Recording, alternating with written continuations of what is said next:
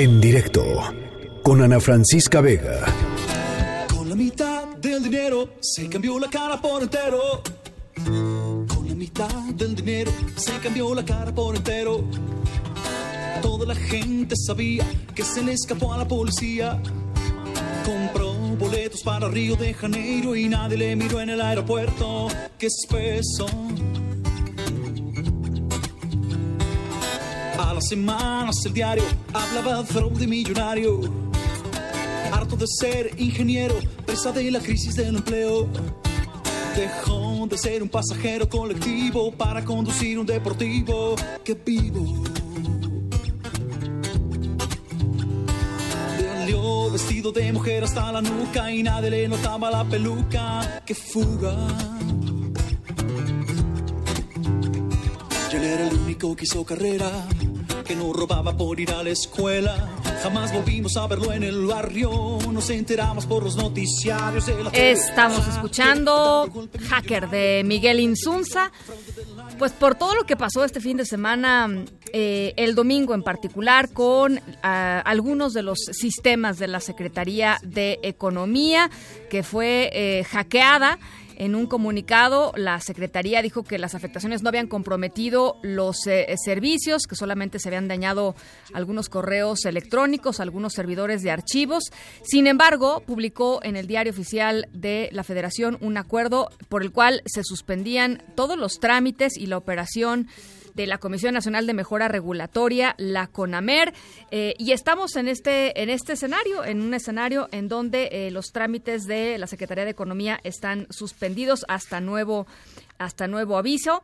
Eh, el secretario de Hacienda, por cierto, Arturo Herrera, dijo que eh, Hacienda tiene lo necesario en cuanto a seguridad informática para hacer frente a eventuales ciberataques. Y, y, lo que sí es que reconoció que el gobierno federal tiene que fortalecer la seguridad de sus sistemas para evitar hackeos como el de la Secretaría de Hacienda. ¿O se acuerdan hace pues eh, unos meses que platicamos del, del hackeo de, Pemex por el cual se pidió eh, pues un, una buena cantidad de dinero eh, de rescate? Bueno, pues estamos en esto, estamos en ese escenario. Y para platicar un poco sobre qué podemos esperar, está con nosotros en la línea telefónica Andrés Velázquez, lo conocen ustedes seguramente muy bien en redes sociales como arroba cibercrimen, experto en ciberseguridad y delitos informáticos. Andrés, me da mucho gusto saludarte de nueva cuenta. ¿Cómo estás? Ana Francisca, un gusto saludarte. Y estamos aquí precisamente en San Francisco en un evento de ciberseguridad mundial.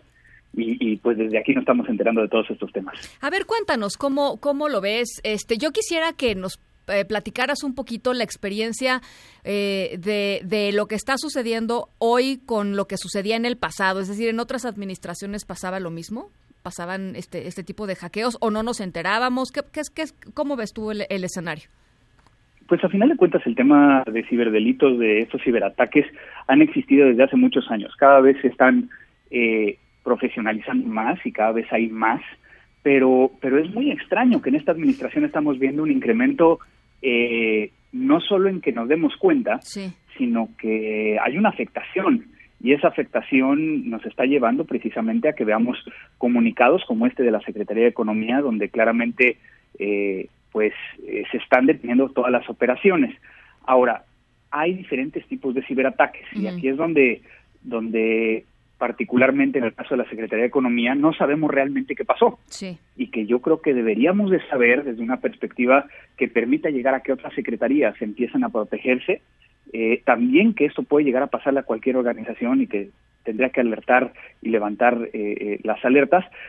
Y conlleva a lo que comentabas muy bien de que eh, pues por lo menos a nivel de Secretaría de, de Hacienda están diciendo oye tenemos que, que, hacer nuevas cosas para poder llegar a proteger uh -huh. y lamentablemente no contamos en México como una estrategia nacional de ciberseguridad como para poder llegar a tener estos mecanismos que definan qué es lo que se tiene que hacer de una forma preventiva pero también cuando ya le sucedió a alguien, ¿no? Claro. Entonces, prácticamente ahorita sabemos muy poco y me gustaría a mí saber precisamente qué fue lo que sucedió. Eh, porque lo que sabíamos, por ejemplo, en el caso de Pemex y, porque pues literalmente estuvimos este, eh, preguntando y preguntando y preguntando y creo que sí se hizo, digamos, eh, una, una, una buena ola de rendición de cuentas. Lo que tenía que lo que pasó con Pemex fue un ransomware, ¿no? Una, un rescate. Los, los, los hackers pidieron un rescate para liberar las redes de Pemex. No sabemos si estamos en el mismo escenario ahora. No sabemos si estamos en el mismo escenario. Obviamente, eh, yo ahí eh, a lo mejor eh, lo que diría es, en el caso de Pemex, si bien recuerdas, Pemex no dijo nada. Y fue que se empezó a filtrar por parte de los mismos empleados de, que no podían acceder. Y que teníamos estas pantallas donde le pedían un, un, rescate a las personas. Y que hasta el día de hoy no sabemos exactamente de qué tamaño fue la afectación. Y si la afectación sigue siendo algo que no permita el tener acceso a información. Entonces, Tampoco estamos tan bien con el caso de Pemex porque porque pues la, la, petrolera sigue trabajando, pero no conocemos cuál haya sido su afectación. Ahora, del Secretaría de Economía, yo te podría llegar a decir que yo sí creo que es un ransomware. ¿Y esto por qué? Porque si fuera un ataque, es decir, que alguien haya logrado tener acceso a algún, algunos servidores, normalmente no llega hasta un punto de que detengan la operación. Es decir, que mantendrían la operación mientras están monitoreando y están haciendo otras cosas para permitir que, que, que esto sea detenido, pero que no haya una afectación que inclusive, como lo vemos en el comunicado, no tiene una fecha determinada para, para que estén funcionando otra vez. No, de acuerdo con el periódico Reforma, eh, eh, eh, el caso sí sería, digamos, no lo sabemos oficialmente, pero el, diario Reforma dice sí se pidió un rescate y el rescate son cuatro mil bitcoins, que es un equivalente más o menos a 38 millones de dólares. Pero mientras no tengamos información oficial, es, es, es difícil hacer un diagnóstico, ¿no? Claro, y entonces tendremos que empezar a, esperar cierta información. Ahora, lo que sí es, creo que como, como mexicanos tenemos que entender que esto es algo que va a seguir sucediendo, que, que no es nada más que estén afectando, como lo hemos visto, al sector financiero, eh, sino que también a nivel gubernamental, y que esto levanta eh, claros temas de que necesitamos hablar de qué es lo que va a suceder a nivel eh, gobierno, cómo vamos a generar una estrategia para poder llegar a a, tener cuidado en que esto no, no siga pasando. Y creo que a veces lo tomamos demasiado a la ligera cuando pudiera llegar a ser algo que afecte no nada más a una institución, a una organización, sino prácticamente a todo, todo el sistema. Ahora, eh, en otros países sí hay estándares mínimos que tienen que cumplir, digamos, todas las dependencias de, los gobiernos a nivel federal eh, en términos de ciberseguridad o también se toman las decisiones como aquí, porque me da un poco la impresión de que aquí, pues cada unidad administrativa, ¿no? La Secretaría de Hacienda por un lado, Economía por otro lado, este, digamos, cada institución va, eh, pues va asumiendo sus, sus propios costos y va poniendo sus propios sistemas, etcétera, etcétera, y de repente pues te das cuenta que hay unos muy vulnerables. Eh, en, otros países no sucede esto, ¿no?